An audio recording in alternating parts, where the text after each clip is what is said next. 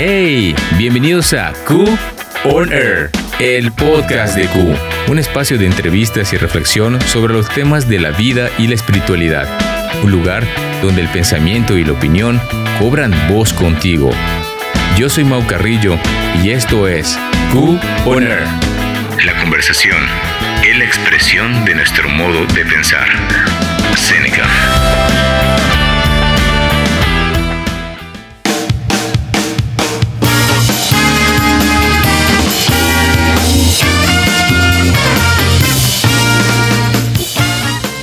Representando a todos los latinos, importados desde el Buenos Aires, más dulce que el dulce de leche y más ardiente que el mate.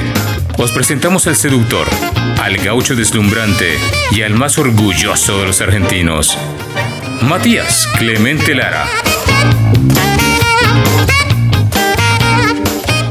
Eso, tenemos hoy aquí a nuestro gran amigo Matu Lara, compañero nuestro de Alba y mío, ya está trabajando en Cuba, en Málaga.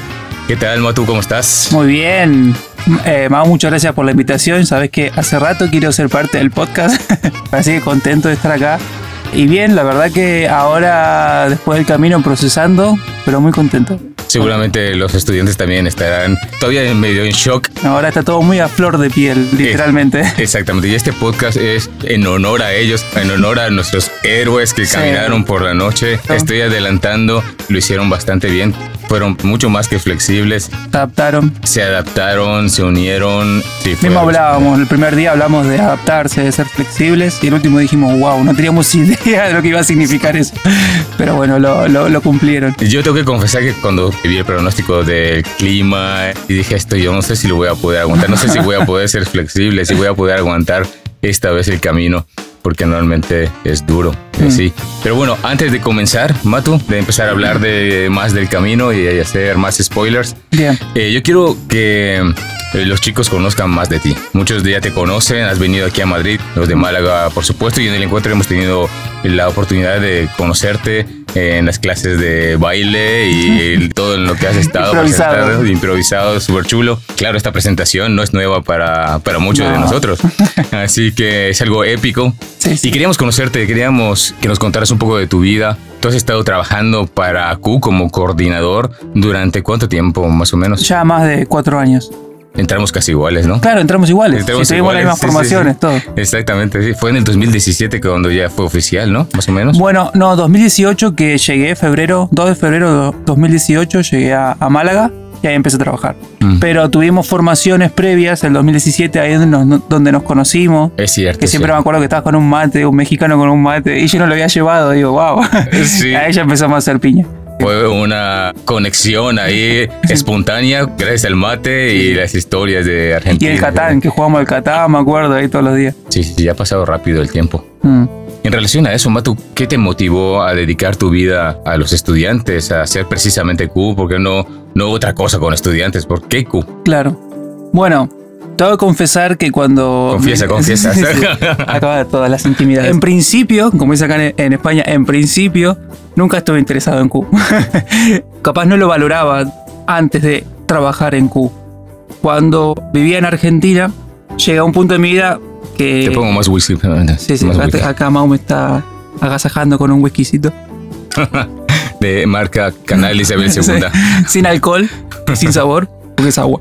Desde chico fui a mi iglesia local y hemos tenido muchísimos viajes misioneros todos los años. Yo hice como 15 consecutivos por las provincias. Entonces, siempre de una forma u otra, sin darme cuenta, estuve en contacto con, con salir, con compartir, con estar en contacto con gente. Después hice mi carrera, estudié primero música y después estudié dirección de cine. Y cuando terminé, dirección de cine empecé a trabajar. Me hice como una mini productora, tenía mis clientes, me había acomodado. Pero lo, bueno de eso, o lo, lo, que más disfruté, fue que como era mi empresita, tenía mi tiempo libre. Bueno, pasaron cosas en mi vida que hubo un momento que tenía una carga muy especial por ir a un hospital. Quería ayudar, quería ser voluntario. Terminó yendo a un voluntariado, a una organización, a una fundación, perdón, que se llama María Cecilia, que es para niños oncológicos, que ellos trabajan, eh, digamos, a donativos. No es que, no es que nadie lo sostiene, sino busca donativos y todo eso y esa pura sangre, ¿no? Y bueno, me sumé para probar dos meses, me empezó a gustar, me, cada vez me involucré más, Mm. hasta que se hicieron como seis años ahí trabajando, creo yo. Llegó un punto en, en esa, en esas experiencias que comparaba dos realidades en mi vida. Uno era el trabajo que supuestamente me gustaba, o sea, me gusta todo lo que es diseño, producción, edición, video, todo eso me gusta, o el arte, pero como finalidad de mi vida, digo, no me cierra, no, no es mi personalidad o mi carácter, o no entiendo que sea mi fin.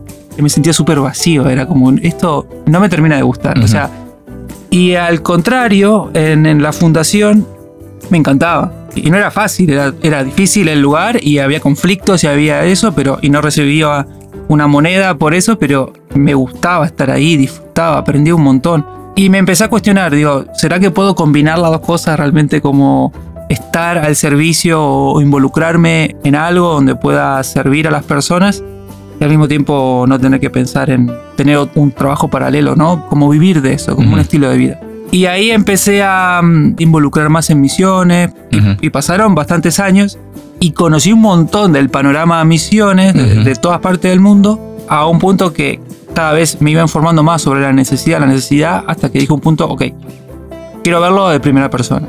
O sea, quiero ver si Dios me está llamando o es el lugar donde Él me quiere. Así que me dispuse seis meses de un viaje exploratorio a Europa. O sea, dejé mi trabajo, dejé todo y como era independiente de mi trabajo, dije, no hay problema. Mis ahorros, lo propuse en mi iglesia local, ellos me, apo- me apoyaron con, con la mitad del presupuesto. Y un saludo para todos los de IPSI si me escuchan de mi iglesia Por local. cierto, por cierto, sí, muchos sí, saludos desde Que Madrid. gracias a ellos estoy acá. Exactamente. Y la primera, primera semana que, que estuve, resumiendo lo máximo posible, hice La Fuente del Peregrino.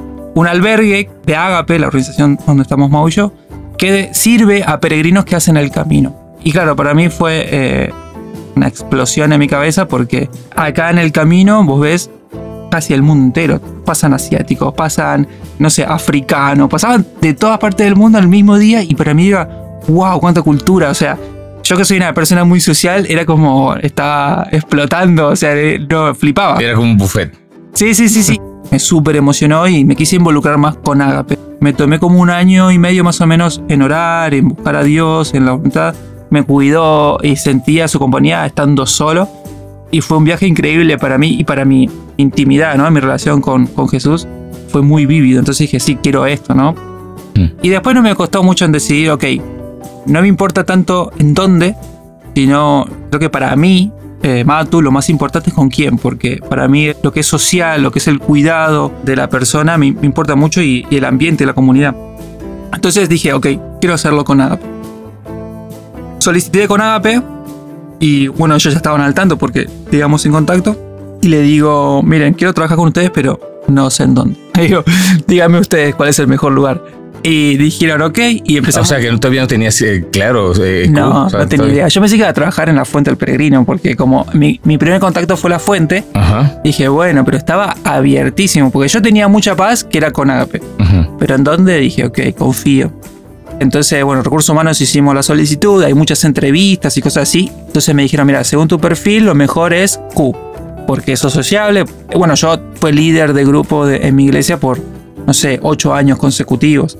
Entonces era algo que, que sí me gustaba mucho el, el compartir, el tener un grupo, el dirigir. Entonces, cómo llegué fue más por un deseo de seguir a, a Jesús. Nunca sentí como que Dios me decía, anda a Málaga con estudiantes, ¿no? Europa me, me llamaba en sí, como campo, como mm, trabajo. Es súper difícil para mí como argentino, Latinoamérica, venir a Europa porque el prejuicio de, ah, no, misiones es en África, la gente que se muere de hambre y tenés que sufrir, ¿no? El, el típico. Y claro, si voy de misiones a Europa fue como un prejuicio que tuve que eliminar para mí mismo y para la gente de mi alrededor, porque, ah, vas a Europa, o sea, vas a un lugar donde está, está mejor que nosotros a hacer misiones. Siempre me ha parecido, siempre me ha parecido curioso y creo que y creo que también, no sé si a ti, pero a mí también, desde el personal, siempre ha sido como, ah, misión eh, significa ir a la gente que no tiene absolutamente nada y llevarles Claro. comida y, Sí, sí. y quizá ayudarles a aprender a, a leer o cosas así. Sí. ¿No te planteas que pueda ser necesario venir a un país que ya lo tiene todo para poder dar ayuda, de qué manera le puedes ayudar, ¿no? Sí. ¿Cómo consideras que te ha influido Mm, Bueno, estar trabajando para con los estudiantes y ser Sí. parte de Q? Bueno, primero contento porque fue la mejor decisión. Teniendo las actividades y siendo parte de Q, Mm. vi que era mi espacio, vi que, que es lo que a mí me gusta hacer. Me encanta estar con gente, me encanta estar con estudiantes. Es parte de cómo Dios me formó y cómo Dios me hizo, que me encanta y, y lo disfruto un montón y aprendo de la gente. Estoy contento porque siento que, que hay mucho por hacer. Y realmente hay mucho por hacer. Y hay, hay mucho por compartir, hay mucha necesidad en el campus universitario con los jóvenes. Y quiero ser parte de eso, quiero, quiero estar en ese pasar de la vida de ellos por la universidad, quiero acompañarles y, y poder ofrecer algo que hoy yo tengo el privilegio de disfrutar, que es mi relación con Jesús, y poder ofrecérselo a ellos en esta etapa que es clave, porque es donde todas las crisis salen a flote, donde se toman decisiones importantes a futuro, donde busca una comunidad donde pertenecer. Es como la parte en el camino cuando se complican todas las cosas y de pronto empieza a explotar y, Claro, sí. y la universidad es eso, como los Ese- 20, ese- 20 y tantos. Claro, el clímax del camino Sí. cuando explota todo. ¿verdad? Las hormonas también, viste, hay un montón de Hay de cosas. factores, sí, sí, sí. Sí, sí, sí, sí. Me ha enseñado mucho también. Yo aprendí mucho por las preguntas de los estudiantes. Preguntas que yo en mi vida me hice, pero por cuestiones de cultura o cómo se ven las cosas, te hacen alguna pregunta y digo, ah, nunca me lo pregunté. Nunca dudé de esto, pero nunca me lo pregunté. Y, y claro, como con el afán de, de querer responder, te vas involucrando más. Digo, ¿cómo, cómo respondo esto sabiamente? ¿O qué, qué, se- qué significa esto? Te lo no? cuestionas tú mismo. empiezas- Claro, decir, por, y, y por qué esta, pregunta se- est- esta persona se pregunta esto, ¿no? Lo importante de volverse a preguntar y volver a, a la fuente, volver a leer la Biblia y decir, ah, esto que creía que era así, acá me choca o acá choco con esta idea. Y vuelvo a la fuente y vuelvo a leer, vuelvo a estudiar y digo, ah, no, pasa que yo estaba metiéndole mucha estructura, estaba queriendo comunicar algo de una forma que se comunica en mi país o de esta forma que acá no lo ven igual. Entonces, bueno, un montón de cosas así que tenés que replantearte, reaprender y ser muy humilde a- al escuchar, ¿no? Y, y ver por qué dicen lo que dicen. También la historia acá del catolicismo es muy fuerte con el tema de, de Franco. Entonces, ya eso cambia un montón la perspectiva. Ha cambiado mucho mi forma de, de pensar o, o de juzgar principalmente, ¿no? Antes capaz tenía la costumbre de bajar más la vara, ¿no? De ser más correctivo acá.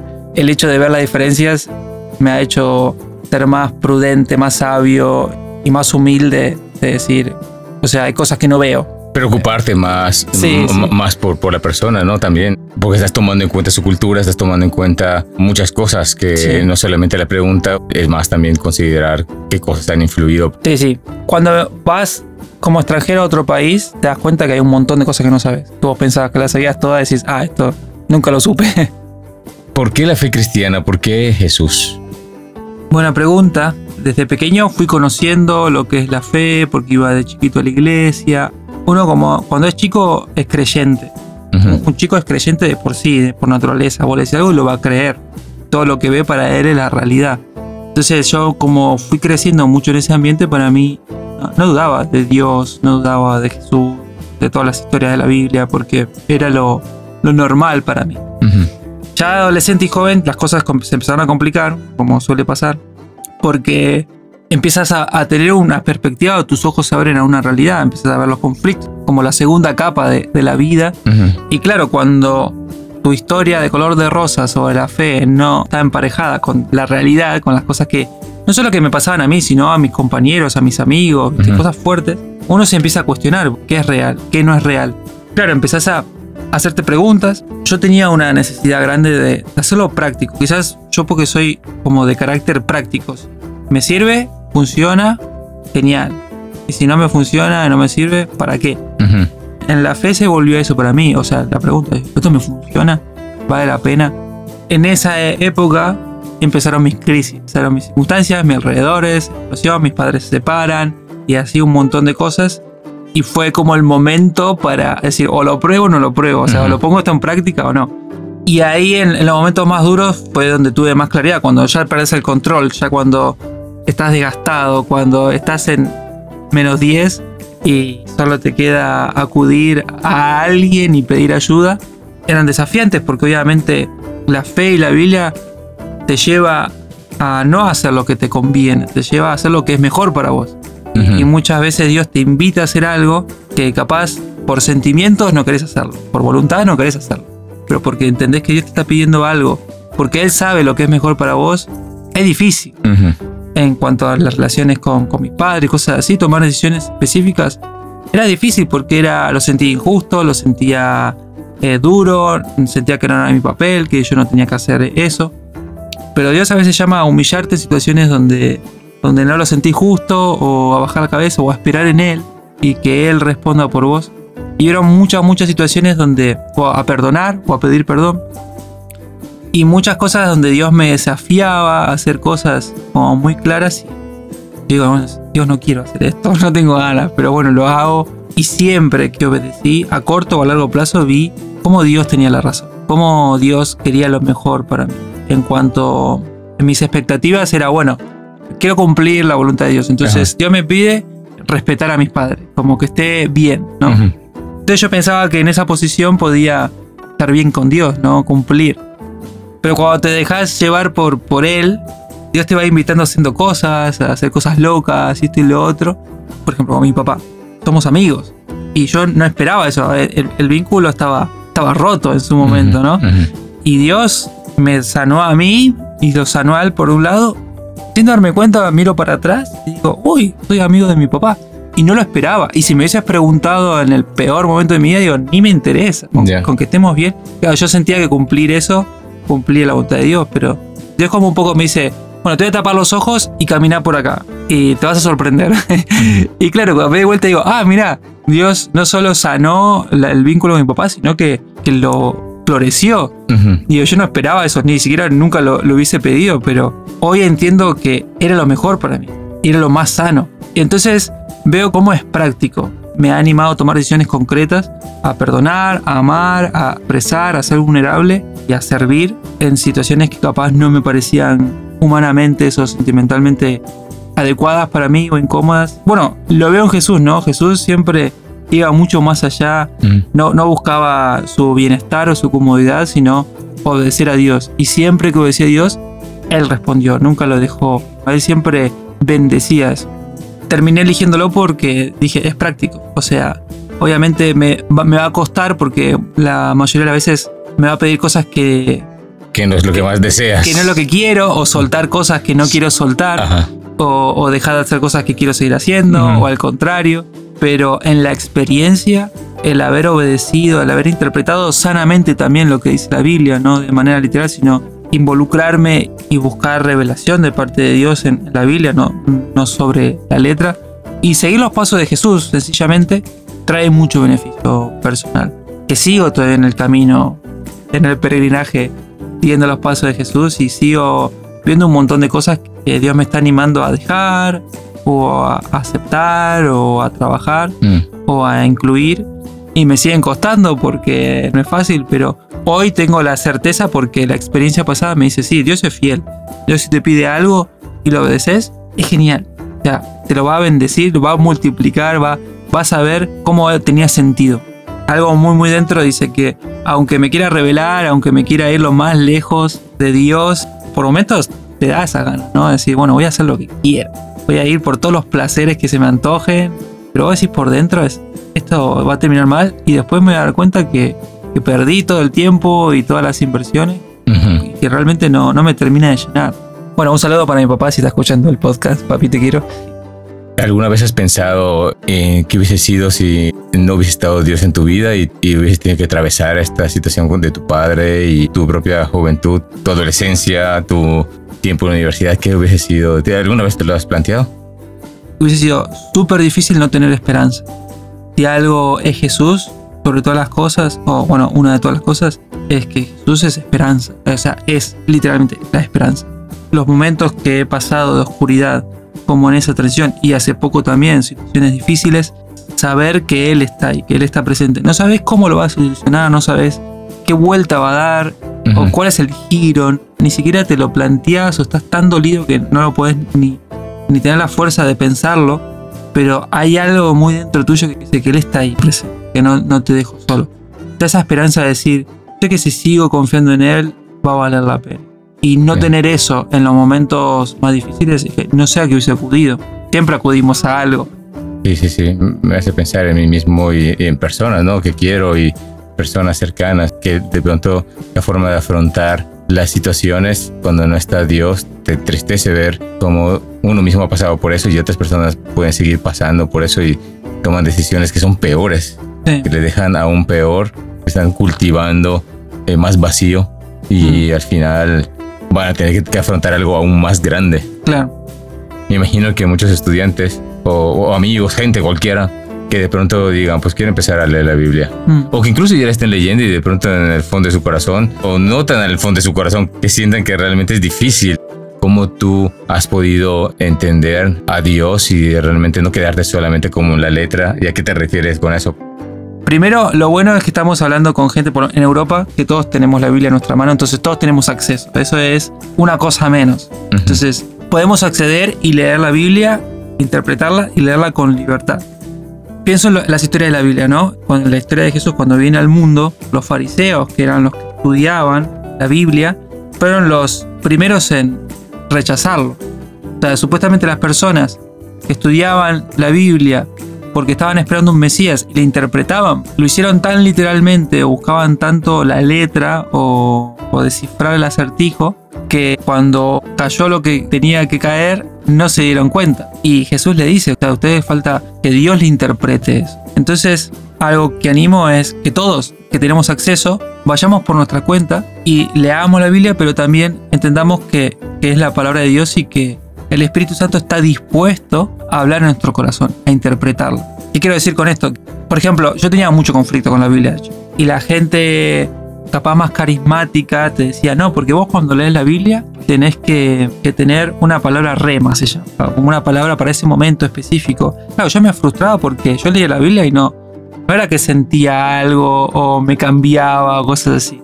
Tiene que ser algo. instantáneo, no sé, algo como si fuera, no sé, Algo mágico. Sí, algo mágico, una caja mágica. Cuestión es que un día me frustré tanto con eso que olvidé todo lo que me decían, todos los consejos, y dije, ok, voy a hacer cosas prácticas. Viste que te dije, soy muy práctico. Digo, voy a agarrar una Biblia, una traducción que entienda, porque Reina Valera, capaz es más fácil para un español, pero para un argentino que habla en latino.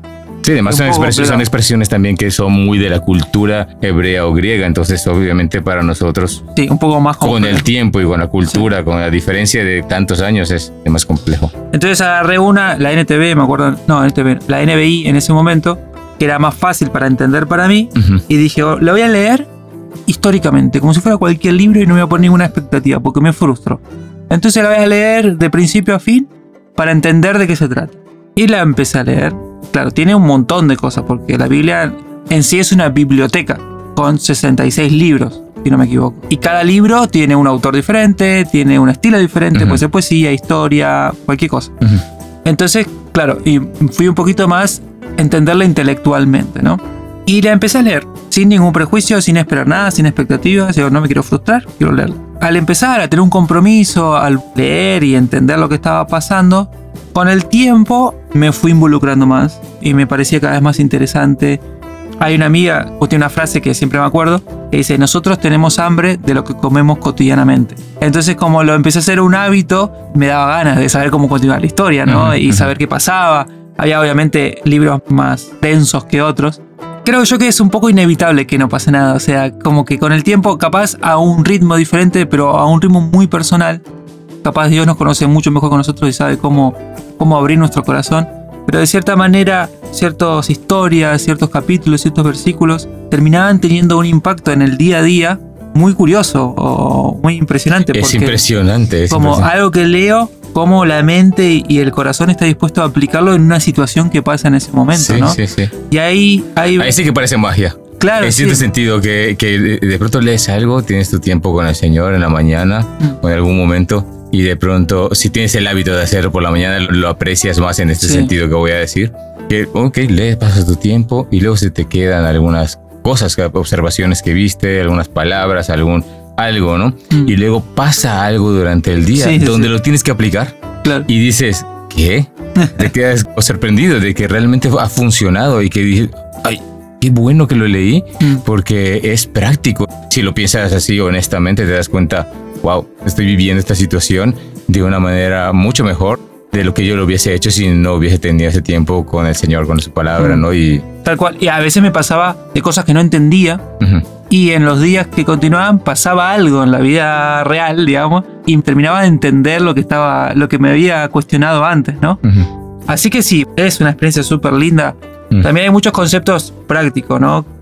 Otra amiga me decía, así como el alimento cuando comes todos los días, no hace un efecto instantáneo. Mm. Sino lo procesa, esas vitaminas se van a la sangre y ahí empieza a tomar efecto, ¿no? Y bueno, de a poquito vi que me fue cambiando. Fue abriendo más mi corazón y que después me daba más hambre de seguir leyendo y más interés Y luego, como dicen los apóstoles, ¿no? O sea, ya te da ganas de comer algo, ya, ya te das cuenta que ya, eh, ya no necesitas solamente la papilla, ¿no? La Claro, comida la suave de, beber- de beber y la leche, sino que ya, ya quieres un, un, un bistec porque la vida es compleja. Entonces Claro. ya, no, ya quieres saber cómo aplicar la fe y cómo aplicar la palabra Mm. en situaciones concretas difíciles. Ya no necesitas solamente saber del evangelio y tenerlo presente, se necesita profundizar aún más en Dios a través de su palabra. Pero también cuando dejas de comer, Claro. igual te desnutres, igual empieza a pasar espiritualmente de que de pronto ya ni siquiera tienes esa hambre que tenías, ya te Claro. quedas como anoréxico, ¿no? Que de pronto ya no te da ganas de comer y empiezas a adelgazar, adelgazar, Claro, y sí, ya sí. no tienes ni las fuerzas, y entonces cuando te das cuenta ya estás viviendo sin esa oportunidad de disfrutar de Dios y sin esa protección, ¿no? Que cuida tu corazón, que cuida tu mente. Otro amigo me decía, viste cuando compras un juguete y atrás te dice todas las instrucciones para que ese juguete dure lo máximo posible, ¿no? Ujú. Bueno, son nuestras instrucciones, ¿no? Como entendernos, porque nuestro creador nos dio las instrucciones ahí también Para nosotros para, mismos. para nosotros mismos, para saber cómo cuidarnos, para, para vivir en comunidad, para, para respetar al otro. Entonces, así como un documento nos dice quiénes somos, Ujú. de dónde venimos, a dónde vamos, cuáles son nuestros privilegios, cuáles son nuestras responsabilidades. La Biblia, de una forma más descontracturada, enseñan o, muestran, primero, quién es Jesús, sobre todo, revela quién es, quién es Jesús, quién es Dios. Desde el Antiguo Testamento hasta el Nuevo Testamento, constantemente hablan de la venida de un Mesías y después de todo lo que hizo el Mesías y revelan su, su esencia y después se van revelando la identidad de, de sus seguidores, ¿no? de los cristianos. Entonces es una forma de conocerse a uno mismo a través de la Biblia, de cuál es mi mejor función, cómo me manejo mejor. La Biblia es una especie de nuestro DNI, de nuestro documento. Es viva porque hay algo detrás de eso, Dios actúa a través de eso, sus palabras siguen teniendo poder y eficaz porque es práctica. Al conocer cuáles son nuestros derechos también nos manejamos mejor o sabemos cuando vienen la- los problemas en dónde pararnos. escuchamos tantas interpretaciones, pero ¿cuál es la correcta? Entonces Mm. pasar tiempo con nosotros mismos y tratando de, de leer, el cuestionarnos, el tener un pensamiento crítico también, Mm. aplica un montón para, para esto. Yo creo que es básico el poder cuestionarnos y no quedarnos solamente con, con lo que hemos escuchado o con la primera interpretación que tuvimos. ¿no? Sí. Amo una frase que dice, un texto fuera de contexto es un pretexto. Y eso me encanta porque es realmente así. ¿Cuánto en la historia hemos visto que han usado una parte de la Biblia sin contexto? O sea, lo usaron porque el- justo la frase les quedó perfecta para usarla de pretexto para una intención personal. Sí.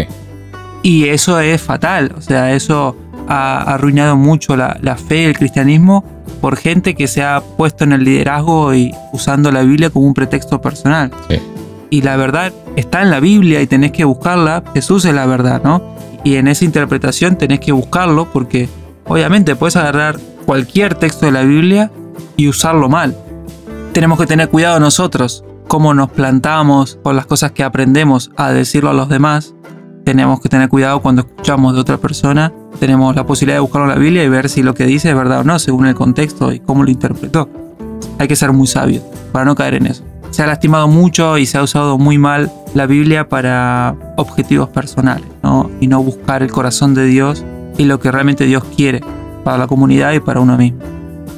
Sí, me encanta cuando Pedro habla de eso, ¿no? De que no, la Biblia no es de interpretación personal, o sea, no es algo que de pronto se le ocurrió a alguien, sino es algo directamente de Dios. Mm. Y claro, hay que sintonizar con ese Dios, porque aunque sea una historia narrada por hombres, que ha sido escrita por hombres, inspirados por Dios a través de su espíritu, no es que la persona que escribió eh, siguió solamente por su experiencia Mm. o por lo que le dice su cultura, sino que a través de su cultura, a través de este hombre, está transmitiendo algo Dios para que pueda entenderse a este nivel, de en esta dimensión, por así decirlo, de nuestra humanidad y de este mundo, ¿no?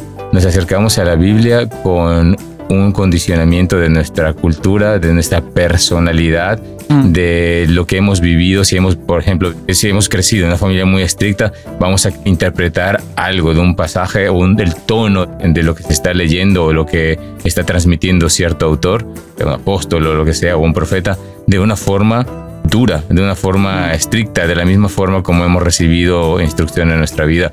Y cuando hemos venido de una familia muy liberal, muy libre, muy así que no pasa nada con la vida, tú dejas fluir todo, y que todo es amor y todo es paz, igual podemos interpretar cosas de la Biblia de esa forma. Entonces al final nos vamos a un extremo o al otro.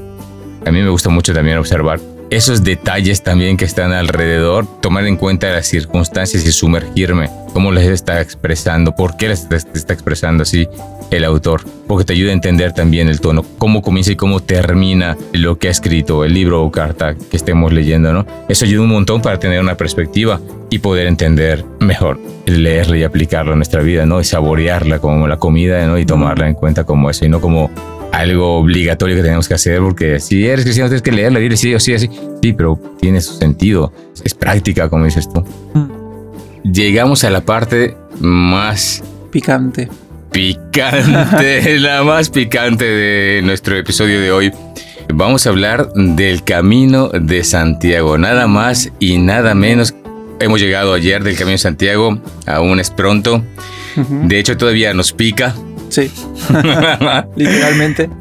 Y yo quería preguntarte a ti, Mato, ¿qué es para ti el Camino de Santiago y qué ha sido, qué impresión tenías de él antes de hacerlo por primera vez? A mí se me hizo muy claro cuando la Biblia habla de que somos peregrinos en este mundo, ¿no? Es tan, tan fácil ahí entender ciertos conceptos porque estás con un montón de gente que está haciendo el camino, no tenés idea de dónde vienen, pero lo que sí sabes es que van para el mismo lado es súper curioso cuando estás con gente o caminas con gente que no conoces, pero de por sí ya sabes que tenés un, objetivo en común, que es llegar a Santiago. También el hecho de que todos estén vestidos modo peregrino no te da ningún preconcepto de la persona. Entonces, quizás caminar con un médico o de los mejores médicos del mundo, o podés caminar con alguien que, no sé, un, estudiante. Da todo igual ahí, porque nadie tiene un rótulo, excepto el de, el de peregrino. Entonces ya hay una unidad y ya hay una meta en común y tiene tantos conceptos o tantas experiencias que te ayudan a entender un poco el camino de la vida, ¿no? Más como cristianos, sabiendo que estamos en esta tierra de paso, que pero que es difícil, que no todos los días son iguales, que hay días que son más fáciles, hay más cuestas, hay días que hay menos cuestas, hay días que vas acompañado, hay días que vas solo. Pero cuando encontrás esa comunidad y esas personas que caminan con vos, se te hace mucho más fácil.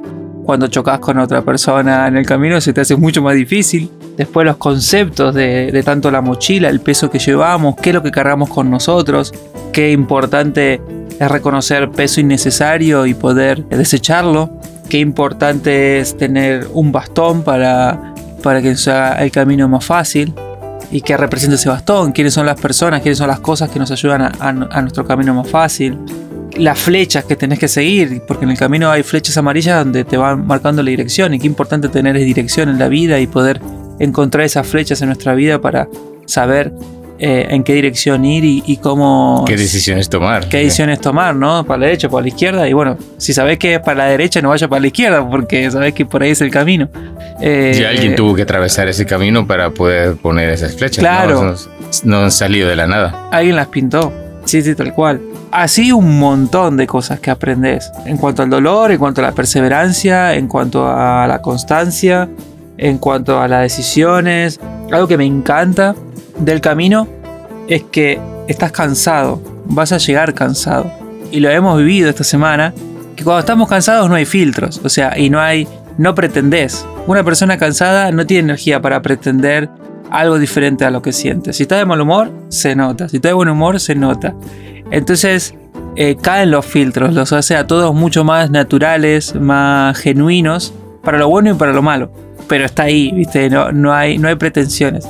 Tanto los conflictos como las cosas buenas cuando, cuando realmente conectas a alguien, pero conectas más que nada porque él está abierto y está, siendo sincero y es como es y lo aceptas y él te acepta a vos también con tus cosas buenas y tus cosas malas. El camino, como tú has dicho, quien lo, lo han hecho más de una vez, saben que cada día y cada experiencia en sí del camino desde que lo comenzamos es diferente. Sin ninguna duda. Este es mi cuarto camino que digamos, el, el, último, y fue el más difícil. Y las expectativas son, ah, bueno, ya es el cuarto, ya pan comido, lo sabemos hacer. Pero no, no esperábamos para nada lo que, lo que se nos venía, porque el clima puede variar, eh, las circunstancias pueden variar, la gente con la que caminas varias, las rutas pueden ser diferentes. Así que por más que repitas, anda preparado, listo para cualquier cosa, porque puede pasar cualquier cosa. ¿Seguirías repitiendo el camino? Sí, sí, pero no, no, no el año que viene. Me tomaría un descanso y capaz, digamos, en la época, un poco más de época de frío, donde me asegure que no haya chinche. Y cuando que no haya ola de calor. Sí, qué horror. ¿Qué me puedes contar de tu experiencia esta vez? De esta experiencia, bueno, fue dura. Pero lo curioso es que fue duro por cosas externas, no por el equipo que teníamos, por los estudiantes, porque fue mi primera vez que, que lo hice como coordinador de, de un grupo de estudiantes, porque antes lo había hecho solo, con un amigo. Pero claro, uno piensa que los desafíos van a ser eso, ¿no? No sé, la economía de llevar eso o, o los estudiantes, pero fue duro por cosas externas, no, no, no esperábamos. T tirando títulos, que nos deja varado un tren, ni siquiera llegando a la, a la primera etapa para llegar a Sarre, nos dejó varado en Lugo, tuvimos que esperar, llegamos súper tarde a la madrugada y dormimos como tres horas para salir. Para hacer la primera etapa en la para, madrugada. para empezar, digamos, ya fue duro. Después un calor insoportable que no era Santiago de Compostela, no sé, parecía que estábamos en Málaga. Y dormir con todo el aire hacía bombado. Sin poder, yo me mojaba la cabeza cada dos por tres y iba con todo lo, el pelo mojado para, para poder descansar. ¿Así te levantaste en la noche para mojarte el pelo? Sí, sí, sí. Me levantaba a la noche, me mojaba el pelo y me tiraba. Y al ratito yo estaba todo seco, pero era mi único consuelo. Porque Todos, siquiera... se, todos se secaban menos la ropa. Sí. La ropa es, Es, sí. es curioso, todos se menos la ropa porque la dejábamos todo el día ahí y la llevábamos mojada. Qué curioso eso, ¿verdad? Pero era, era, era difícil descansar. Ahí mismo no corría el aire porque ni siquiera era que decir, bueno, dejar las ventanas abiertas. Y había que luchar, a ver si dejamos la ventana abierta y escuchamos todo el ruido o cerramos por el ruido y nos morimos en calor. Y también eso, eh, justo caemos en época de fiesta, donde hay pura fiesta la noche, no podíamos ni dormir. Para cómo me acuerdo, la noche que ustedes no pudieron dormir, nos despertamos para ir a la mañana y salir a caminar y viene el hombre que tocaba la guitarra y dice, vamos chicos, vamos, que el camino nos empezó a dar ánimo sobre el camino y estuvo toda la noche tocando y no dejó dormir, lo queríamos comer crudo. Un horror, o sea, una invasión de chinches, suponemos que fue por el calor, pero era imposible escaparse de ellas. Estuvimos Sí, chicos, tienen que entender que ahora mismo estamos en una especie de terapia. Sí, sí, sí. Estamos procesando todo Sí, sí. esto. Y las chinches estuvieron a todos lados donde íbamos, casi nos estaban acompañando y ya. Ahora, incluso estando aquí en Madrid, cuando vemos un puntito, una cosita rara en algún sitio, pensamos que es una Es chinche. una chinche, sí. Recién estábamos caminando un poco por la calle de Madrid y cada madera que veía tirada en la calle, que dejan muebles y eso, me, me iba a un metro o dos metros lejos porque digo, no será que tiene chinches y, y me salten. Tú habías experimentado las chinches antes. Sí, sí, Ha sido en Budapest. eh, diferente, o sea, Esta vez eh, fue como en comunidad, digamos. Eh, es difícil cuando te pican y sos el único que le pican porque te, te volvés el monstruo de la comunidad. No sentís que se te acercan y todo. Todos tienen como más. Porque de Ah, hecho, de hecho, la primera que le picaron fue a Pam. Sí. Y, de- y creo que todos estamos así como, uy, no nos queremos acercar mucho para que no nos vaya a Pobre, sí, sí, sí. Ella estaba luchando y claro, nosotros evitándola y después en realidad tuvimos todo. Fue diferente, ¿no? Mm, Las picadas. Bueno, ahora soy como un papel escrito en braille porque tengo puntitos por todos lados entre las ampollas y eso es que me toco y me pica todo el cuerpo. Para los que no son conocidos con las chinches, son unos bichitos que se meten en las camas o en la madera o en las telas y salen de noche y de noche te pican y te chupan todo lo que pueden de sangre. Y la verdad es que te agarra mucha angustia porque tenés que seguir caminando y nada te, te asegura que en el próximo albergue haya más chinches. Entonces es como decir, bueno, los acepto en mi cuerpo o lucho, pero era algo que no podíamos controlar tampoco. Hicimos tres albergues en un día y todos tenían un montón de chinches. Y un grupito conmigo del equipo decidimos seguir caminando toda la madrugada porque no podíamos dormir con eso y buscar un lugar.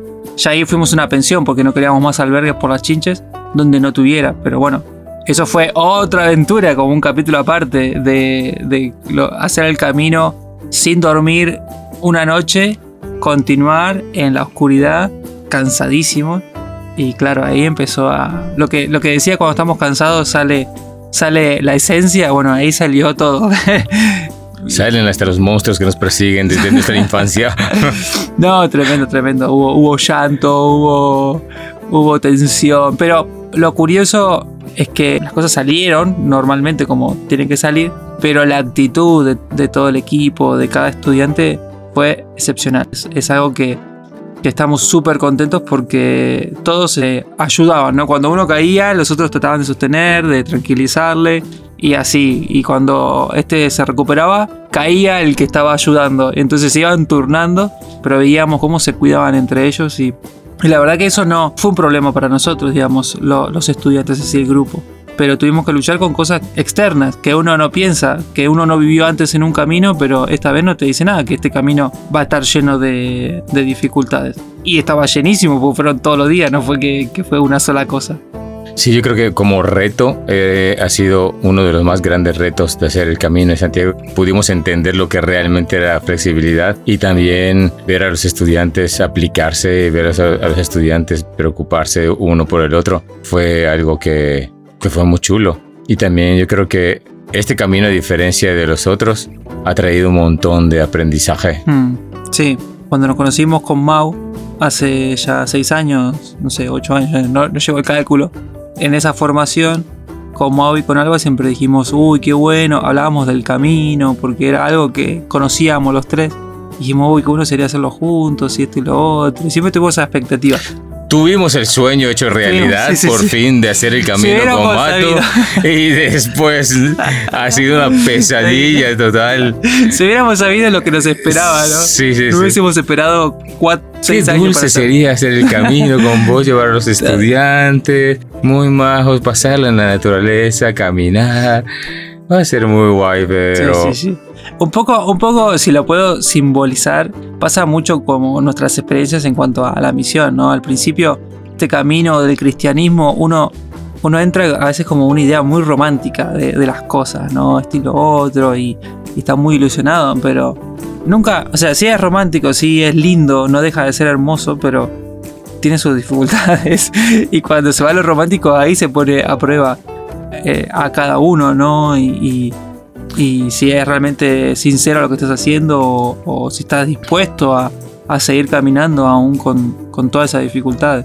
No, y además que ha sido muy guay ser en equipo también, Mm, porque llevar todo eso solo, si hubiésemos sido tú solo o alguno de los tres solos, eh, hubiese sido una catástrofe. sí, O sea, porque es gestionar la- el equipo, cómo está el equipo, tomar decisiones rápido. Ah, Para mí ha sido un ejercicio de cómo depender de Dios, recordar la dependencia de Dios y de cómo Dios obra, porque claro, había momentos en los que no sabíamos ni dónde íbamos a dormir. A pesar de que estaba todo planeado, todo se salió del plan. Todo se desbarató en un momento y llegó a un punto de clímax más allá, ¿no? To- todas las circunstancias, los nervios de los estudiantes, Ahora, cuando llegamos a la próxima, que fuimos a la pensión, no fuimos a, ningún albergue, fue el oasis. Ahí todo lo, que disfrutamos, una sábana blanquita, los baños impolutos, Sí. limpiecitos, Ah, pulcros, unos pulcros. colchones bien así, amulladitos. Ahí, Y aún así, tratando de ver si no había como, oye, a ver si no hay alguna, alguna ahí alguien, no sé, dormían ocho horas continuas, todo ahí estábamos súper agradecidos por, por las cosas comunes, pero las cosas que no teníamos en ese momento, ¿no? ¿Cómo crees que hemos podido ver a Cristo ahí? Y a lo mejor no nos hemos ni siquiera dado cuenta. Creo Sí. que todavía no ha sentado, no ha terminado de asentar cómo ha estado Cristo ahí. Mm, Nos sigue picando el cuerpo. pero, pero definitivamente Cristo estuvo ahí, ¿no? Y los tiempos de reflexión fueron muy buenos. sí, Para sí. ti, así de, a voz de pronto, Bueno, ¿cómo eh? También es que como habíamos pasado tantas cosas y estábamos todos tan cansados, también funcionó en los momentos de reflexión porque la gente hablaba de lo sincero, ¿no? Cómo se sentía o lo que pensaba. Quizás fuimos, fuimos un poco naif nosotros como coordinadores pensando que íbamos a hacer un viaje placentero, ¿no? Pero le dejamos las riendas a Dios y Él tomó las riendas y, y nos hizo pasar por un montón de aventuras que terminaron forjando la comunidad y forjando nuestro carácter y, y aprender y sacar lo mejor de uno en las circunstancias más, más duras, ¿no? Siempre me gusta decir que sobre todas las cosas Dios está más interesado en formar nuestro carácter que en que hagamos cosas, ¿no? O que trabajemos para Él. Eh, él está interesado en, hacer un, corazón, de nuestro corazón un corazón parecido al de Jesús. Y un corazón cerca de Él y que, que tenga buen carácter. Y creo que esto nos forjó a todos. Ya era mucho que nos estaba agobiando desde el primer día. Y era una suma de toda esa suma de cosas. Ya fue cuando hubo la explosión de, de- de- de todo, de las chinchas y de todo. Y las primeras reacciones que ocurrieron, que todos empezamos a sentirnos mal hasta que todo se fue asentando. Mm, Llegó un momento que tuve que buscar al Señor. Abrí Santiago, me puse a leer Santiago y me encantó ver, eh, empezando Santiago, cómo él insta ¿no? a, a animar a la iglesia mm, para el tiempo de persecución y de pruebas Sí. y de cómo esta, estas pruebas iban a traer perseverancia, iban a dar un fruto de perseverancia para poder afrontar mejor las cosas. mm.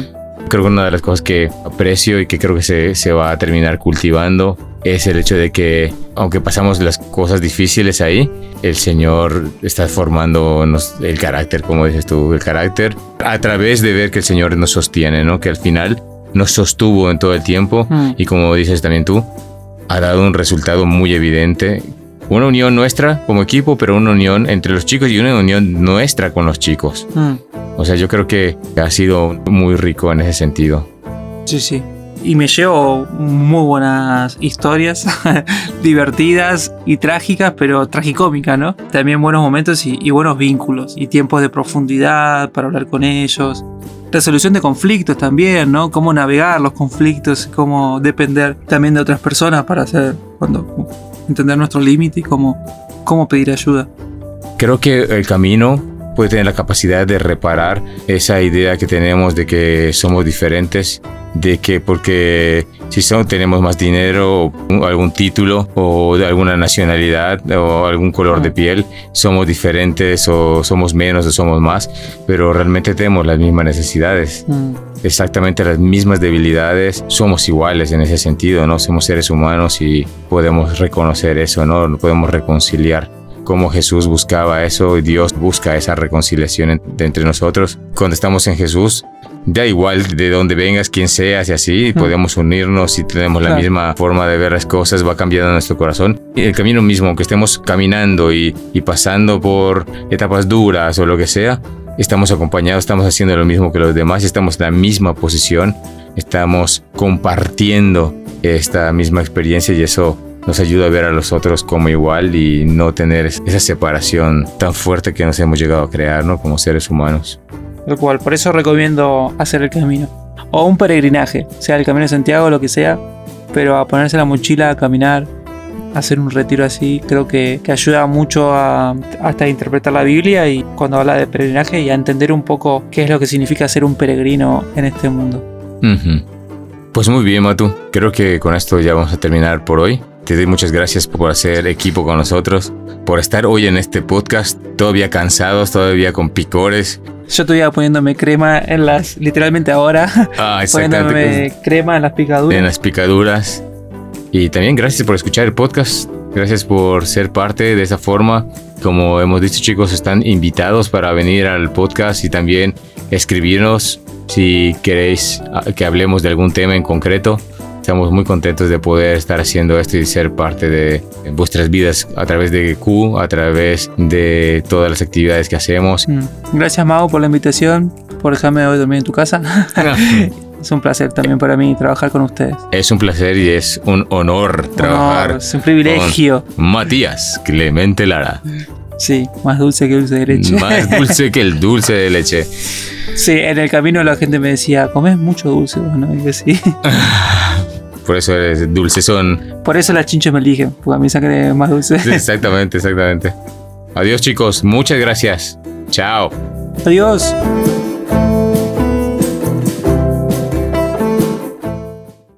Estás escuchando. Estás escuchando. Q On Air, el podcast de Q. Qué rico, Mau. Whisky. Un buen whisky, mat- Matucito. Un whisky por la chincha. Por las chinches.